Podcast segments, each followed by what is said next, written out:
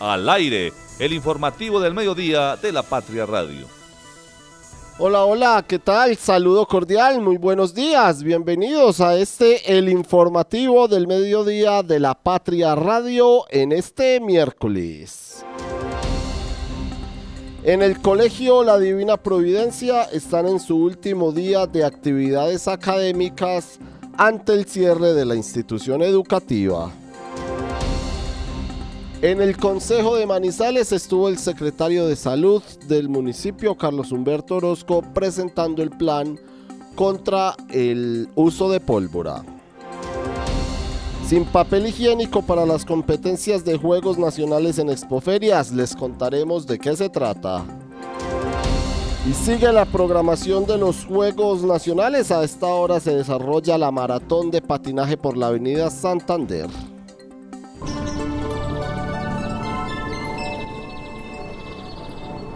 Vamos a revisar el estado del clima a esta hora.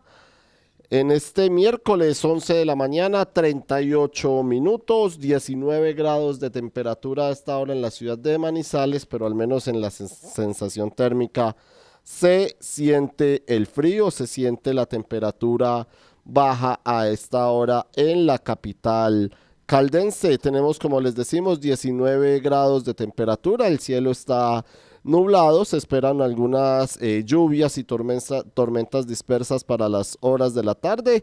Y finalizando ya la tarde se esperan algunos chubascos con probabilidades de lluvias del 40%. Sin embargo, pues eh, no, no se espera, pues según este indicador del clima, un fuerte aguacero en la capital caldense. Sin embargo, la recomendación es siempre a salir arropados, a llevar paraguas y a estar eh, pendientes de las cambiantes condiciones climáticas en la capital caldense. El tráfico a esta hora. Vamos a revisar el tráfico en la ciudad de Manizales. Vamos a mirar cómo se encuentra hasta ahora la capital caldense en cuanto a la movilidad. Hay que recordarles que toda la mañana ha estado cerrada la avenida Santander debido al precisamente a la maratón de patinaje que se desarrolla entre el sector de Plaza 51 y el sector de eh, la Universidad Católica antes de llegar a o en el semáforo de Torres Panorama. Está cerrada la avenida Santander en este tramo, el resto de la avenida funciona sin ningún inconveniente, pero entonces para que lo tengan en cuenta nuestros oyentes, se abrirá según la Secretaría de Movilidad después de las 12 del día. Vamos a revisar nuestro mapa virtual entonces cómo se encuentra la movilidad a esta hora en la ciudad de Manizales. Como les decimos, la avenida Santander está cerrada, eh, hay algo de tráfico en la avenida Santander después de Plaza 51 dirigiéndose hacia el sector de fundadores, hacia el centro de la capital caldense y también llegando al sector del cable, eh, allí por, eh, por donde están ubicadas las discotecas, al, justo en la, al, al frente del el CAI del cable, allí se presenta algo de tráfico lento en el sector en ambos sentidos. Las personas que se dirigen desde el cable hacia el centro de la ciudad pues tendrán que llegar hasta el edificio El Castillo y doblar a mano derecha porque el resto de la avenida Santander de ahí hacia adelante está cerrada por la maratón de patinaje que se cumple a esta hora.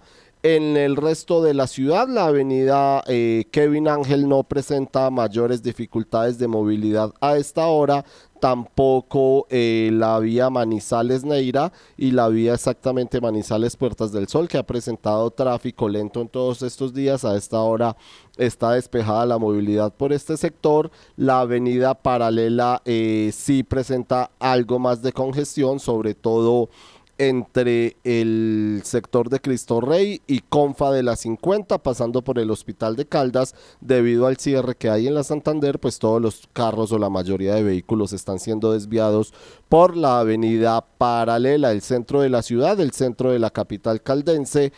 Se encuentra eh, fluyendo con normalidad, a excepción ya del sector del San Andresito con rumbo a la Universidad de Manizales, inclusive más atrás. Eh, o, terminando la antigua terminal de transportes donde está el semáforo para subir hacia el sector de Chipre, hacia el sector de Campo Hermoso, también hay algo de trancón allí. Y en la terminal de transportes también fluye sin inconvenientes a esta hora el tráfico, la movilidad en este sector de la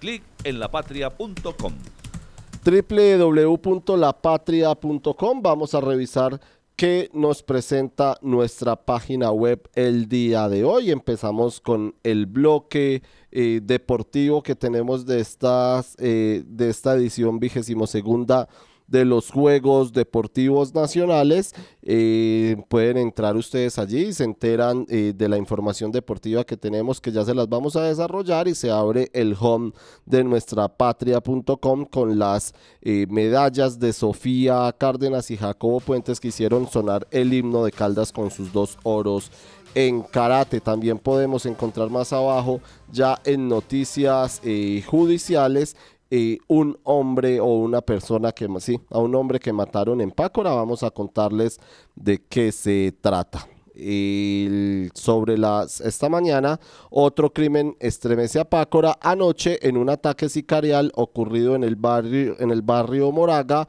Asesinaron a una persona que había estado en la cárcel. Al hombre le propinaron cinco disparos y se conocen los móviles de este hecho. Antes de continuar con la información en lapatria.com saludamos a nuestros compañeros. Vamos con Marta Lucía Gómez la editora de opinión de la Patria. Marta cordial, bienvenida, buenas, buenos días. David, muy buenos días para ti, para Fernando Alonso, si está por aquí en esta mesa de trabajo, también eh, para todos los oyentes, David, y pues comentar que sí se hizo difusión, si bien se hizo difusión del cierre de la Avenida Santander, como usted lo venía indicando, em, muchos taxistas, hoy usé el servicio de dos taxistas y ninguno de los dos tenía información ni en las horas de la mañana, ni ahorita hacia, este, hacia casi este mediodía, de em, el cierre en la avenida. Eh, yo creo que ahí faltó muchísima más difusión hacia eh, las empresas de transporte, pues que son las primeras llamadas a conocer cuando se presentan estos casos de cierres viales y más en una arteria principal para Manizales. De acuerdo, de acuerdo contigo, Marta, la vía principal de la de la ciudad y que estará siendo reabierta según lo planeado dentro de 16 minutos, pero sí se genera una gran congestión vehicular en Manizales cuando se cierra una vía. Saludamos también a don Osvaldo, eh, don Osvaldo, ya vamos con los deportes, saludamos, perdón, a don Fernando Alonso Ramírez. Fernando, ¿qué tal? Bienvenido, buenos días. Buenos días, eh, David, Marta, a todos los oyentes, de verdad. Eh, complicada la ciudad, sobre todo en este sector que está cerrado, pero, eh, por ejemplo, me venía del oriente de la ciudad, el sector de la Nubia, hace unos minutos y cogimos la avenida eh, Kevin Ángel y sin ningún problema. Por allí todo despejado, por fortuna, por lo menos hasta el desvío que hay eh, por San Jorge. Hay un poquito de atasco, pero nada que comprometa la seguridad del viaje, señor. Así es, señor. Corrobora usted lo que eh, acabamos de ver en nuestro mapa virtual, que donde mayor congestión hay es en la avenida paralela y trancón o está fluyendo con normalidad la avenida Kevin Ángel. Continuamos con este clic en lapatria.com porque investigan a fiscal de Manzanares Caldas, anunció el ente acusador. La Fiscalía General de la, de la Nación anunció que abrirá una investigación penal contra la fiscal Ángela María Santana Toro. Ella es de Manzanares Caldas por no presentar a tiempo el escrito de acusación contra el subintendente de la Policía Nacional, Freddy Alexander Gómez Bustamante, y el informante Rafael Ricardo Santos, quienes quedaron libres por vencimiento de términos por estar involucrados en las chuzadas a Marlevis Mesa, ex empleada de Laura Sarabria. La fiscalía se pronunció y anunció que el director del Cuerpo Técnico de Investigación, Alberto Acevedo Quintero,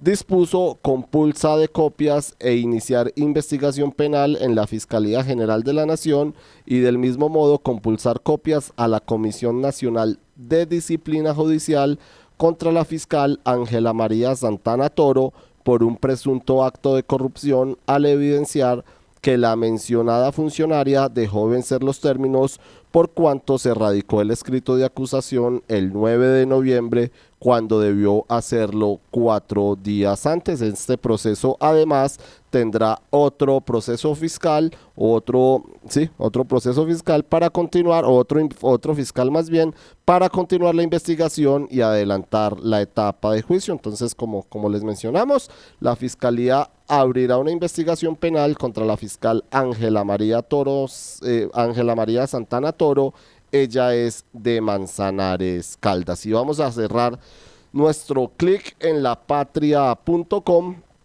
con el sondeo del día de hoy. Vamos a preguntarle a los manizaleños y por supuesto a nuestros compañeros si ya pusieron el alumbrado navideño en la casa. todos los oyentes, esa es la pregunta que tenemos en lapatria.com y empezamos por Marta. Marta, ¿ya puso el alumbrado navideño en su casa?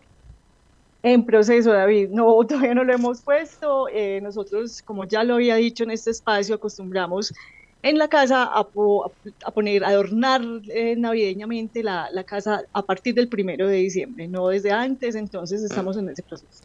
Es decir, que ya lo, ya está empezando a sacar las luces, las figuras y demás. ¿Y Fernando ya puso el alumbrado en su casa o ya lo pusieron? Ya lo puse, ya empezaron, señor. Eso en mi casa es una cosa complicada, yo. Eso ya hay un par de árboles, ya hay luces por partes, pero apenas están empezando. Usted no sabe lo que es eso. Ah, en ese apartamento mío, tengo que sacar linterna después para caminar porque está lleno de cachivaches navideños. Se empieza, se empiezan a ver ya varias eh, ventanas de apartamentos y casas de la ciudad con el alumbrado navideño. Sin embargo, el 61.02% nos dice que no han eh, instalado todavía o no han puesto el alumbrado navideño mientras que el 38.98% nos dice que sí lo ha hecho. Conectar personas con soluciones energéticas es la idea que mueve a Gensa, una empresa con más de 400 colaboradores que trabajan por brindarle energía a su país. Somos Gensa, energía que conecta. Cotraman, una empresa al servicio del Oriente de Caldas Viaje siempre con nosotros a Manzanares, Samaná, Bolivia, Pensilvania, Marquetalia, Marulanda y La Dorada. Informes al 312-260-0698. Recuerde que usted también puede acceder a los servicios del Hospital Santa Sofía de manera particular y con las tarifas más económicas de la región. Consulta con especialistas a 64.500 pesos y consulta con subespecialistas a 129.000 pesos. Mayor información 887-9200 extensión 752. Desde el 2 de octubre del 2023 hasta el 16 de febrero del 2024, ven, compra y participa en el sorteo del vehículo Renault Quid 2024. Aplican condiciones y restricciones.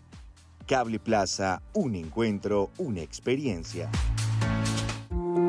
Plásticos de Occidente, líder en fibras, cortinas para baño, suncho y grapa plástica, plásticos hasta de 10 metros de ancho, bolsas plásticas y de papel con o sin impresión, desechables plásticos y de cartón. Encuéntranos en la carrera 17, número 1931. Servicio a domicilio 883-4084 o 884-9181. Somos fabricantes.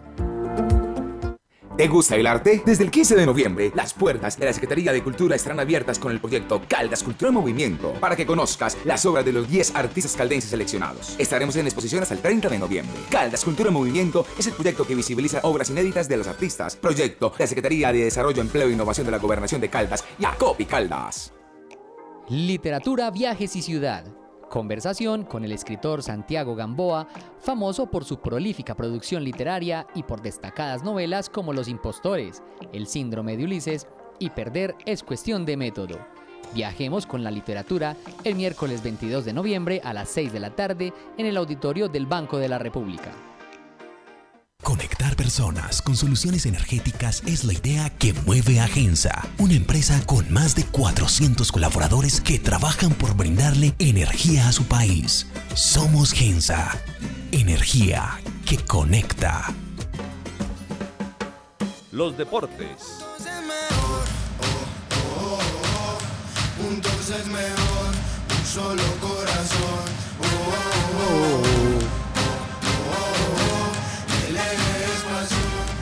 Solo corazón, juntos es mejor. 11 de la mañana, 52 minutos. Ahora sí, vamos con don Osvaldo Hernández y la información deportiva en este miércoles, miércoles 22, 22 de noviembre. Don Osvaldo, saludo cordial.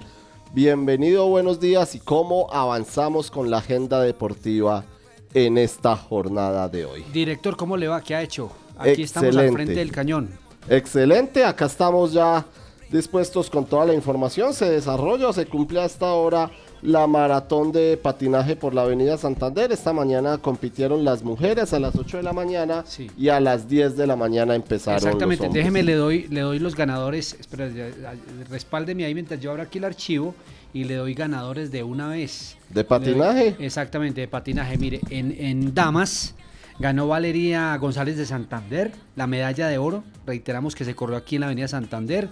Eh, la plata para Luz Karime Garzón de Bolívar y el bronce para Gabriela Isabel Rueda de Bogotá. Reiteramos, Valeria González de Santander el oro, eh, Luz Karime Garzón de Bolívar y el bronce para Gabriela Isabel Rueda de Bogotá. Esa medalla de Santander es la 16 de oro. Santander es séptimo en la tabla de medallería de los Juegos Nacionales y digamos que es Vamos por la, ellos. la delegación que tiene visualizada Caldas. Caldas es octavo, tiene 10 medallas de oro. Santander tenía 15 hasta esta mañana y la decimosexta que es la que ganó Muy en la maratón de patinaje. Y en masculino, eh, Andrés Felipe Gómez de Bogotá, el oro, eh, la plata para Ángelo Cogua de Casanare y el bronce para Brian Santiago Vázquez del Meta. Mire, dos regiones aparentemente no son fuertes en patinaje, pero sí, sí lo son. O simplemente es un desconocimiento de nosotros. Reiteramos, Andrés Felipe Gómez de Bogotá, eh, mm, el oro.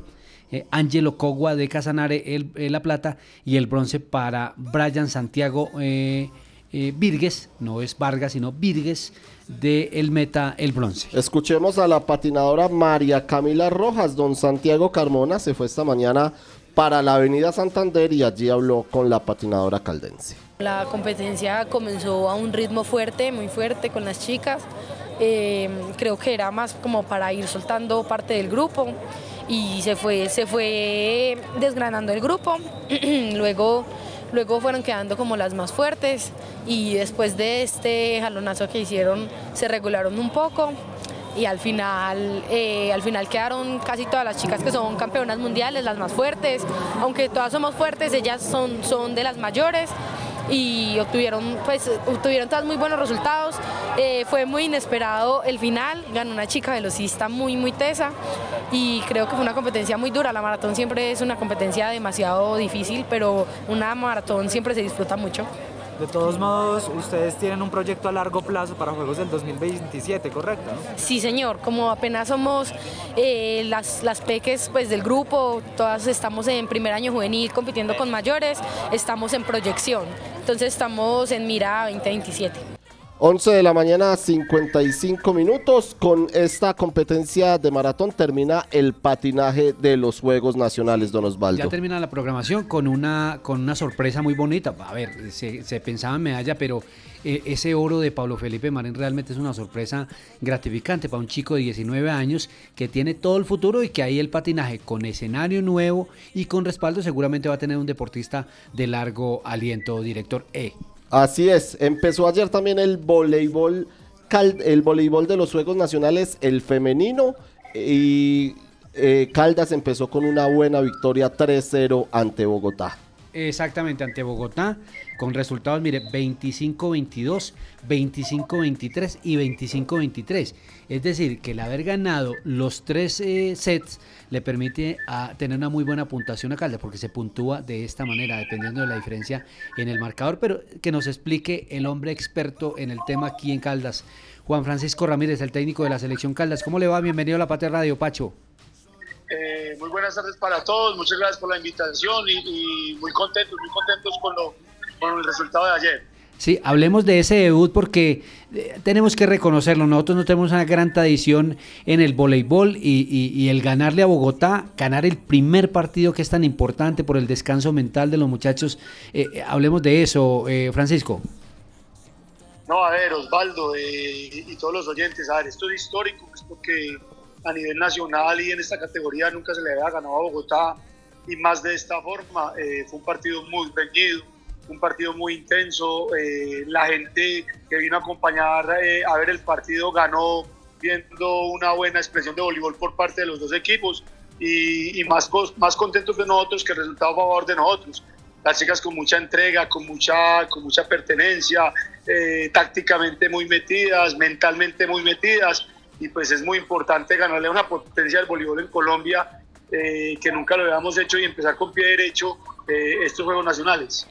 Técnico, lo saluda David Muñoz. ¿Qué trabajó usted con, con el equipo? ¿Qué trabajó con sus jugadoras para conseguir esta victoria y dar un paso importante eh, pensando en la clasificación? Faltan dos partidos, pero estar liderando ese grupo es importante. ¿Qué trabajó con ellas, profe? A ver, David, buenas tardes. Eh, no, ese es un grupo que viene trabajando juntos ya harto tiempito. Eh, tuvimos la fortuna de tener tres concentraciones finales en las cuales pues, pudimos hacer un poquito más de, de trabajo de equipo. Eh, son niñas que, que, son de experiencia, tenemos tres niñas que han jugado en el exterior. es un equipo que dentro de la cancha habla mucho, se compenetra mucho, no dan un balón por perdido, son guerreras. Entonces el trabajo que se hace con ellos es más de trabajo táctico que, cualquier cosa. La parte mental pues va en ellas, ellas son las que juegan, ellas son las que, las que toman decisiones en la cancha y pues esperamos poder seguir y continuar así. Sí, profe, estaba mirando la tabla de posición y cómo así que ustedes tienen cinco puntos con un partido ganado. ¿Por qué no explica el reglamento, por favor? A ver, eh, la normatividad eh, dice que un partido ganado 3-0 da cinco puntos al ganador y cero al perdedor. Un partido ganado 3-1 da cuatro puntos al ganador y un punto al perdedor. Y un partido que quede 3-2 da tres puntos al ganador y dos puntos al perdedor. Esto hace pues que haya mayor eh, eh, mérito para ganar un 3-0 porque pues antes se daban tres puntos o dos puntos al ganador y uno al perdedor. O eh, así fuera así fuera pactaba 3-0 o 2-0. Entonces con esto da más pie para que el partido se juegue con más intensidad. Técnico, Antioquia segundo, cuatro puntos, Atlántico tercero, un punto y Bogotá, pues ustedes les ganaron, están sin puntos. ¿Qué ha visto de estos tres rivales que pudo observar para los dos próximos partidos que les restan? Eh, a ver, el partido con Atlántico es un partido parejo, es un partido muy parejo, es un partido de, de, estrategia y de la parte mental. Este equipo nos ganó a nosotros en prejuegos, nos ganó 3-1 nosotros veníamos ganándoles en el sub-23, le veníamos ganando los dos partidos anteriores. Eh, tienen dos niñas de experiencia. El partido es muy parejo, el partido es muy parejo con Atlántico. Con Antioquia, pues Antioquia es un referente del voleibol colombiano. Antioquia viene quedando campeones el año anterior y este año en cada una de las categorías. Tiene un muy buen proceso de trabajo, pero pues eh, esto es jugando, esto es jugando y esto es mano a mano, entonces cualquier cosa puede pasar. Pues, profe, un abrazo, muchas gracias y esperemos que tengan éxito hoy. ¿Nos confirma el partido de hoy, por favor? Jugamos a la 1 y 30 de la tarde, va por señal Colombia Digital. Eh, eh, ese es el partido. Perfecto, un abrazo, muchas gracias y estaremos hablando en las horas de la tarde. Muchas gracias por la invitación. 12 del día, don Osvaldo. Y para terminar esta información deportiva, eh, ¿qué continúa en la agenda del deporte caldense en los Juegos Nacionales. Le doy la agenda. Estamos en karate. Allí tenemos eh, un equipo y dos deportistas. Es Chane Torres y Laura Sofía Pescador. O sea que sobre las 5 de la tarde tendremos noticias sobre medallas. A las Hoy hay programación, a la 1 de la tarde empieza la programación del microfútbol, del fútbol de salón femenino. Caldas juega hoy, a las 7 de la noche se juega su clasificación frente a Bogotá. Sí. Exactamente, que ha perdido, usted lo, lo dijo muy bien esta mañana, ha perdido los dos primeros partidos. Caldas perdió y ganó, perdió con Quindío y anoche le ganó a Cundinamarca. Eh, fútbol, mañana las semifinales no es a las 2 de la tarde como aparece en el sistema, sino a las 4 de la tarde. Sí, local. Exactamente, en el Estadio Palo Grande, no la sintética de Luis Fernando Montoya, sino en la cancha eh, del Estadio Palo Grande. A las 4 de la tarde juegan Caldas Valle del Cauca y a las 2 de la tarde el preliminar Bogotá y Antioquia en las semifinales de fútbol. Y tenemos esgrima, en este momento está disputándole la prueba por equipos, Caldas tiene prueba por equipos. Mañana hay actividades subacuáticas en Chinchiná, actividades subacuáticas. Caldas va a competir en tres pruebas con todo su equipo que tiene disponible. Y esta noche Hoy hay dos deportes puntuales importantes para Caldas, perdón, tres.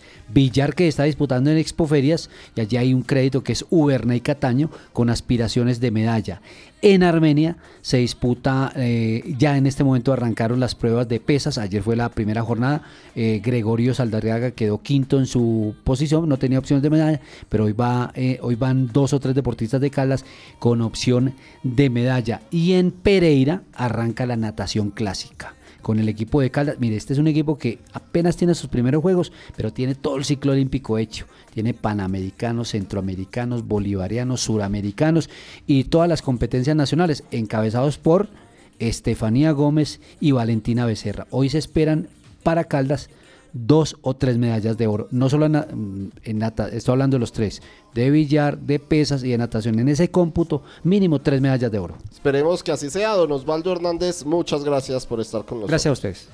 12 del día, dos minutos. Continuamos la información. Fernando, salió hoy en el periódico a propósito de los Juegos Nacionales una denuncia por la falta eh, de baños en condiciones para los eh, atletas, para los deportistas, inclusive también para las personas que integran las delegaciones eh, de los Juegos Nacionales, también para, para la prensa. Compiten sin papel higiénico en expoferias. Fernando, ¿cuál es su análisis de esta situación? Eh, hombre, David, le cuento que eh, indignante, o sea, lo que produce leer esa información es indignante. Uno no entiende cómo eh, los atletas, los deportistas, todas estas delegaciones que vienen, pues reciben este trato. Es una falta como de, de entender un poquito cómo funcionan las cosas y ponerle algo de cariñito para que la ciudad se vea bien y se sientan bien atendidos estos personajes. Entonces, esa información produce indignación y como dicen mis tías, pena ajena.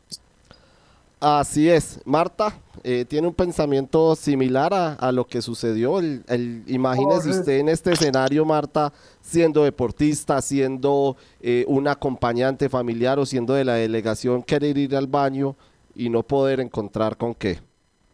No, terrible, David. Me parece terrible que los escenarios deportivos no hayan estado a punto para recibir a los deportistas, a todos los que los técnicos, todos los cuerpos técnicos de los deportistas que no tienen por qué ni estar padeciendo, y menos por un elemento como tan vital eh, para una necesidad humana como es el papel higiénico, y mucho menos eh, pues falta de basureros o que estén eh, con acumulaciones de basura como lo mostró hoy la patria en Expoferias. Lamentable, muy lamentable y me sumo a las tías de Fernando, qué pena ajena la que da. pues le damos la bienvenida a nuestra compañera Elizabeth Restrepo, quien nos va a aclarar el poco, un poco el panorama de lo que ha sucedido allí en Expoferias y el malestar con toda la razón de los deportistas y de las delegaciones en estos Juegos Nacionales. Elizabeth, saludo cordial, bienvenida, buenas tardes. Muy buenas tardes, David, un saludo para usted, para Kevin que nos acompaña aquí en cabina, para Fernando y Marta.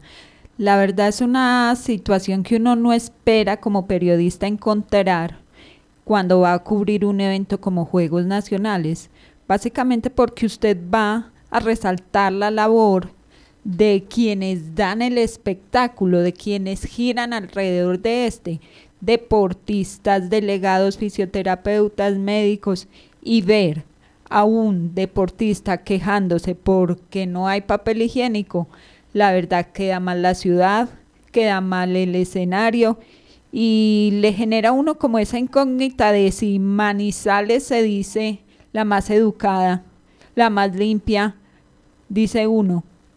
¿Qué piensan quienes manejan hoy por hoy la ciudad para echar atrás un, digamos que un comportamiento que ha sido bueno en general de la ciudad y, y quedar definitivamente como el punto negro de los juegos? Así es, Elizabeth. Usted habló con los protagonistas, habló con las personas. Eh, ¿Qué le dijeron? ¿Qué, manifestaron desde, desde la organización? A mí particularmente, eh, esa semana me tocó cubrir tenis de mesa y bueno, para uno también como periodista entrar a un baño y no y encontrarlo en esas condiciones, lamentable. Contactarse con gente, con administradores del lugar y ver de primera mano lo que está pasando, pues tenaz la situación. Y bueno, pudimos hablar con quien era el, digamos, coordinador del torneo de tenis de mesa convencional, Juan Uribe, y bueno, él nos hace un o nos hizo un balance de lo que pasó toda esa semana y en la semana previa al inicio de la competencia cuando ya se estaba iniciando toda la organización del certamen. Desde hace ocho días veníamos instalando todo el escenario para que los deportistas pudieran llegar el día sábado de la semana pasada, es decir, el sábado 11 Tuvimos varios retrasos por los cumplimientos que la alcaldía tenía que cumplir, tales como la iluminación del escenario y unas polisombras que tenían que poner sobre las paredes blancas porque la bola, el ping-pong, teniendo en cuenta que es blanco, no puede interferir con superficies blancas.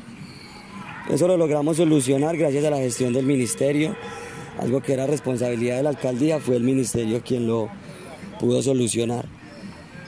Hace ocho días nos dábamos cuenta que el aseo del lugar no, no estaba adecuado.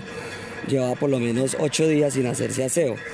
Cabe resaltar que el Instituto de Cultura y Turismo, que nos ha apoyado bastante en que el evento salga bien, entrega el escenario a la persona que lo alquila. En este caso quien lo alquiló fue la Secretaría de Deporte. Y al entrar en ese alquiler, el aseo del lugar depende de la Secretaría del Deporte. Bueno, ¿ustedes han podido establecer alguna conexión con los coordinadores de la alcaldía? ¿Se han quejado de, la secretaría? ¿Se han quejado? ¿Cómo ha sido del sábado para acá? Claro, entonces yo llamé al encargado de Secretaría del Deporte el domingo que ya habían deportistas. El sábado no hubo papel, los baños sucios, no hubo nada, pero igual vinieron deportistas.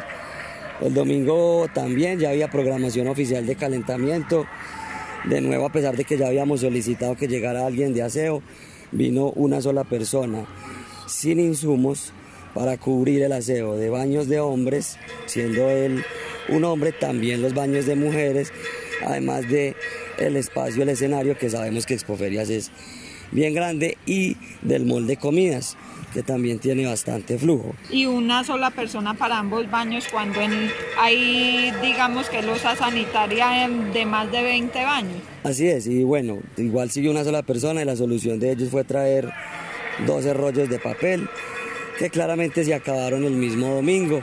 El lunes amanecimos sin papel, quedaban algunos rollos y acabó temprano, ya empezamos a recibir quejas formales de los deportistas. Yo como coordinador me tomé el atrevimiento de comprar el papel higiénico con mi dinero, porque no podía permitir que la ciudad quedara en tan malas condiciones con un tema tan sencillo. ¿Cuánto le tocó invertir de su propio? Eh, yo le di 20 mil pesos a la persona de servicios generales de Expoferias y él fue en su moto a comprarla. Pero es que 20 mil pesos se acaban en... No, y los deportistas, por miedo a que no había papel, lo empezaron a llevar se lo estaban llevando y lo estaban guardando porque sabían que a veces había papel y a veces no. Yo les dije, compren el insumo del rollo de papel industrial, porque Expoferias tiene el, dispensador, pero nunca ha tenido eso. Ahora solicité también jabón indispensable. Trajeron dos jabones, a lo cual yo manifesté pues que no era suficiente y la respuesta de la persona encargada de Secretaría de Deportes es que le echara agua para que rindiera. Y eso hice porque ya el otro día se había, pues estaba acabando el jabón. Bueno, yo llamé, me dieron un contacto de alguien encargado de escenarios. Lo llamé, logró solucionar ya el otro día. Ah, bueno, perdón. El lunes, que no había nadie aquí de aseo, nos tocó llamar a nosotros, a una persona. La conseguimos nosotros y la, y la tuvo que pagar otra entidad distinta. Ya el martes llegó alguien y yo les dije, bueno, una persona es suficiente Llegaron dos y la solución que dieron el miércoles fue traer a una empresa, Inderhuila, que hiciera la logística de los baños y empezaron a cobrar a mil pesos. Supuestamente no le iban a cobrar a los deportistas, pero igual, aquí los que no son deportistas son delegados, fisioterapeutas, muy pocos asistentes, son las delegaciones de cada departamento. Y así pues le cobraron incluso a deportistas, por lo cual pues hubo unas quejas en la mesa de control donde molestia de cómo era posible que le cobraran mil pesos a los deportistas, sino es que sean los mil y el, y el ministerio se dio cuenta de eso. Es que son los que vienen a dar el espectáculo. El ministerio se dio cuenta de eso y la molestia fue inmediata. Yo tuve que solicitar que se retiraran. Ahora, eh, al otro día, es decir, el jueves, enviaron de nuevo a dos personas y me llaman a las 12 del mediodía de nuevo. Se acabó el papel, no llegaron los insumos. De nuevo a solucionar y no, ya tranquilo. Eh, me dicen, tenga paciencia. A lo cual yo respondo, yo tengo paciencia, pero un deportista que va a competir por una medalla, que tiene ganas de hacer popó y va a jugar en cinco minutos, no puede tener paciencia para esperar que llegue el papel, porque no puede competir con ganas de hacer popó. Pues Elizabeth, eh, ha sido complicada la situación, ha sido eh, difícil para los deportistas. Esto pasó en tenis de mesa, ya el tenis de mesa se terminó, pero ya están compitiendo en billar. Allí está Uberney Cataño, el ancermeño, eh, quien aspira medalla para Caldas, pero la situación, eh, según pues nos manifiestan desde Expoferias, ha sido eh, complicada. Sí, así lo decía Juan Uribe la semana anterior, que muy delicada la situación, que poca respuesta o nula de parte de la alcaldía pero resaltando la labor del Instituto de Cultura y Turismo y del Ministerio que le echaron una mano y bueno, pudo salir adelante con la organización del evento. La verdad sí, David, muy lamentable y se pone uno rojo, da pena ajena. Eh, tener usted que llegar a una mesa de control o llegar a una mesa de control y que sean los delegados del Ministerio de, de, la Federación de Tenis de Mesa quienes terminen criticando la situación. De hecho, hablamos con dos de ellos. Con, vamos a escuchar a uno de ellos dos. Vamos con Carlos Cuevas. Escuchemos a Carlos Cuevas, el gestor administrativo. Estamos en los Juegos Nacionales, eh, lo cual lleva unos estándares muy grandes porque acá es donde se vienen a jugar muchas cosas, los departamentos, acá es donde se ve la organización del ministerio, donde se ve la organización del municipio, de los departamentos y de la sede sobre todo.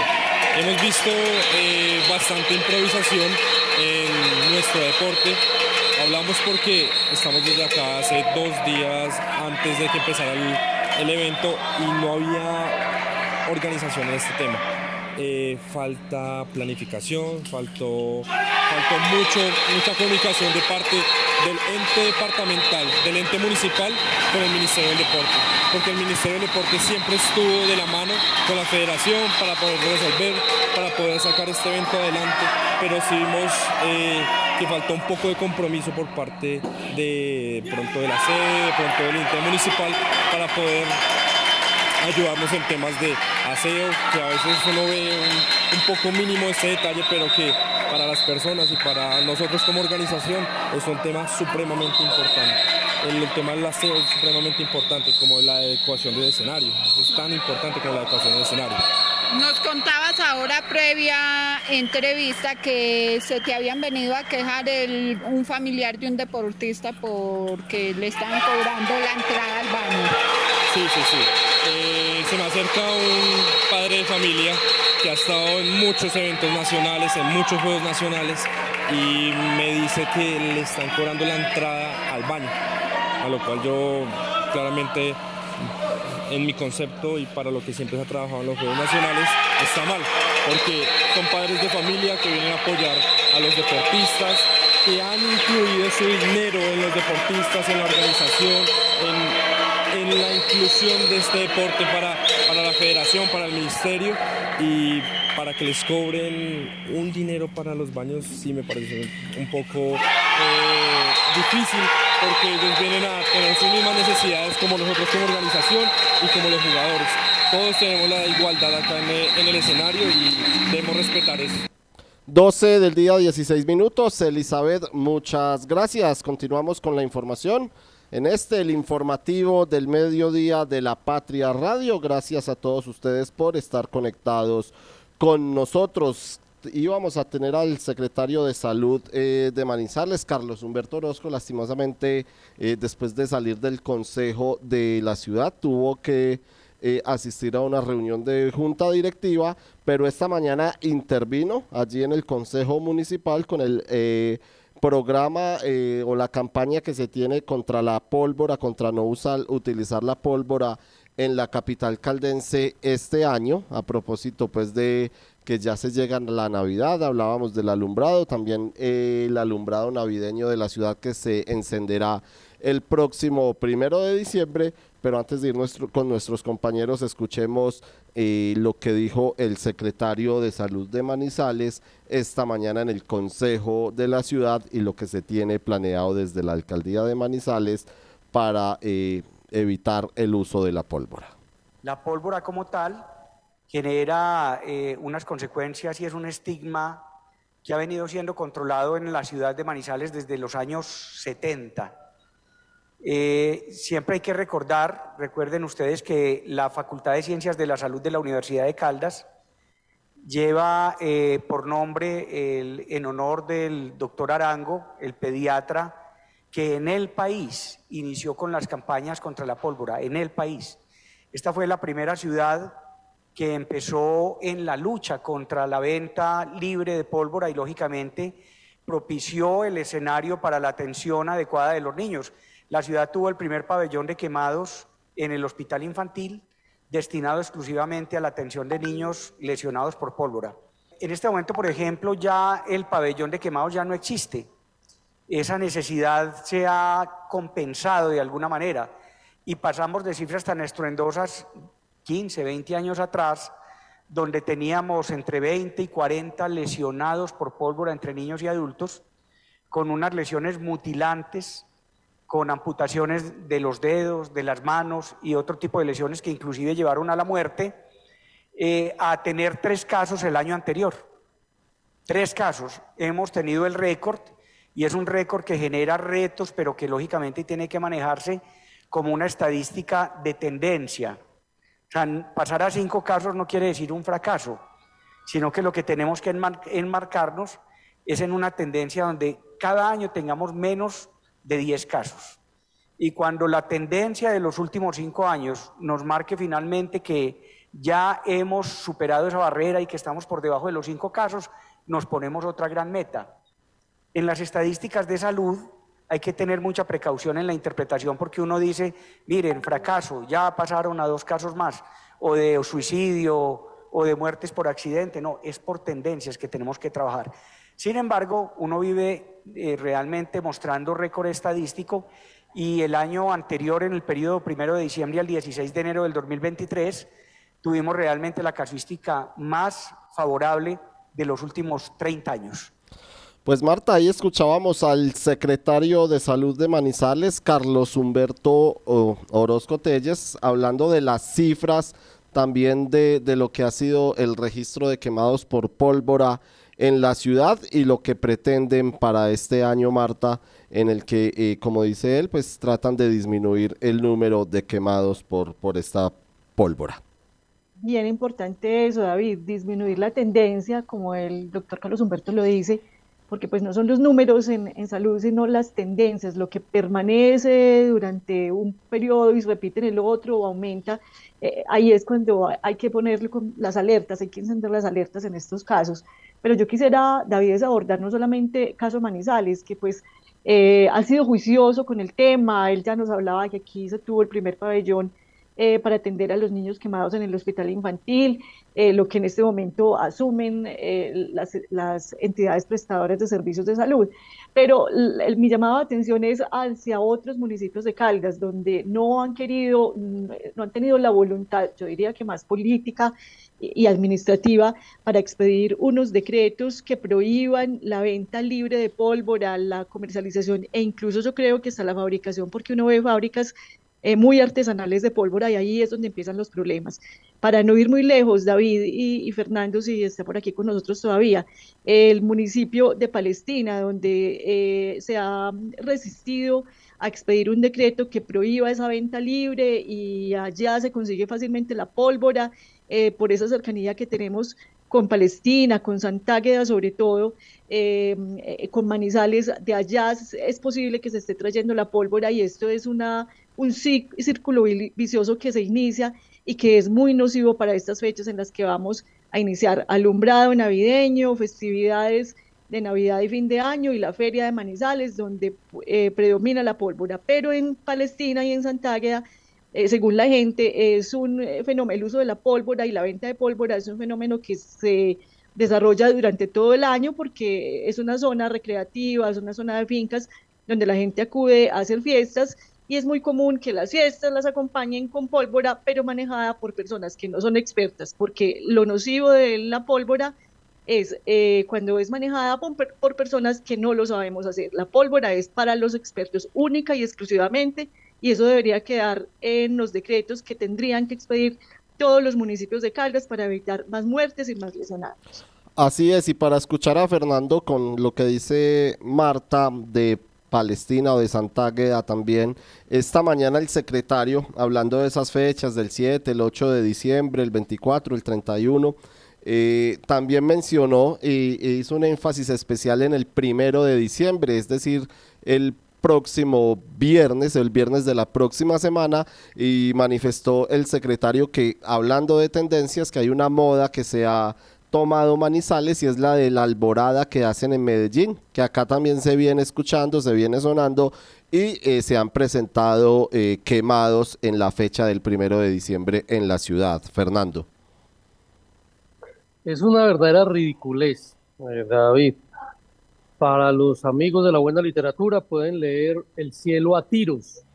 Es una novela de Jorge Franco donde cuestiona esta práctica que algunos quieren hacer ver como si fuera un patrimonio de la ciudad de Medellín y se les olvida que esto fue creado por los mafiosos traquetos desde la época de Pablo Escobar, que celebraban la llegada de diciembre con este tipo de cosas y se aprovechaba para eh, cometer delitos, porque entonces en medio de la pólvora, pues los tiros se confundían con, con ella. Entonces no tiene ningún sentido pues que importemos este tipo de modas que solamente le hacen es eco a, el, a la delincuencia, a los pillos, a los bandidos que tan mal nos han hecho quedar en el mundo y que tantas tragedias nos han dejado en nuestro país.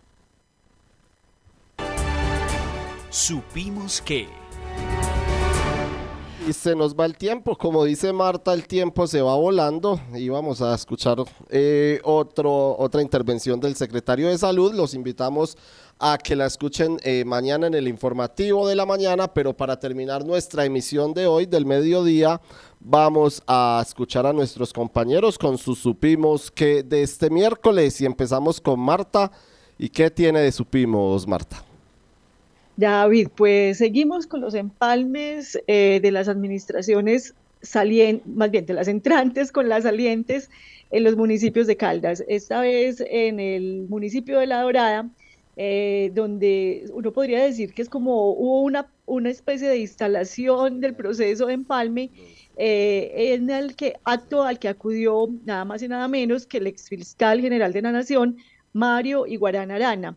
Eh, él es una persona cercana al alcalde electo, Freddy Saldaña, eh, quien acudió al inicio de ese proceso, como le digo yo, a la instalación de este proceso, donde eh, también estuvieron los representantes a la Cámara, el liberal José Octavio Cardona León y, el, y Wilder Escobar, que es del partido Gente en Movimiento, que respaldaron a Freddy Saldaña, el próximo eh, alcalde que tendrá el puerto caldense. Ellos estuvieron pues instalando este proceso de empalme que tendrá otras personas a cargo eh, en los próximos días para entregar la administración de el actual alcalde César Alzate, que es de esta misma corriente de Así es, eh, la dorada que a propósito, Marta, tú lo habías dicho en días anteriores, suena para la posesión del gobernador de Caldas, Henry Gutiérrez, del gobernador electo, aunque don Oscar Beyman Mejía también menciona el oriente caldense. Fernando,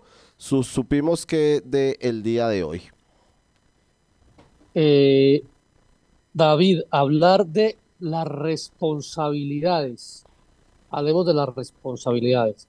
Resulta muy curioso que el señor alcalde de Manizales, al que le quedan cuánto David, ayúdeme, ayúdeme. Un mes y. Un mes y ocho días. Ah, yo me acuerdo que una vez en, el huracán Llano, Palma Noel Llanos eh, fue como tres días antes, era que no tenemos de pronto lo mismo. Bueno, resulta que... A mí me asusta, eh, perdóneme que lo interrumpa, me asusta es que en este tiempo salga con otra de sus perlas. Este señor, imagínese usted, lo cita la fiscalía para imputarle cargos por prevaricato, por nombrar a un sujeto como contralor encargado que estaba inhabilitado. Se le dijo, se le informó, se criticó, sí, y ahora dice primero que no es él y que no le están imputando cargos. Entonces se nos olvidó leer, porque la imputación de la fiscalía es clarísima, sí. Entonces la otra semana sabremos qué pasa con esa imputación de cargos que desafortunadamente pues no creo que genere ninguna medida de aseguramiento todavía, pero, eh, pero la habrá. Y dos, eh, ahora resulta que los colegas de Caracol Televisión hicieron la nota que había salido en el Supimos que a la que se refirió el editorial de La Patria del domingo sobre las placas turiferarias del señor Marín y dice que el señor no sabe que están poniendo placas, o sea, un contrato de 1.100 millones de pesos, dos contratos de, por 1.100 millones de pesos y no se enteró que él no sabía que estaban poniendo esas placas, que son los ciudadanos. Entonces, es, eh, eh, los 1.100 millones fueron para qué, porque ahí está muy claro que es para parte de eso. Entonces, eh, hablemos de la responsabilidad. Hace un año, después de Liberland, ¿se acuerdan ustedes? Por estas calendas, en la entrevista a Yamida Ahmad, dijo que eso fue lo que le pasaron y eran los demás. Siempre la culpa es de los otros. ¿Cuándo será que los líderes como Carlos Mario Marina asumen sus responsabilidades?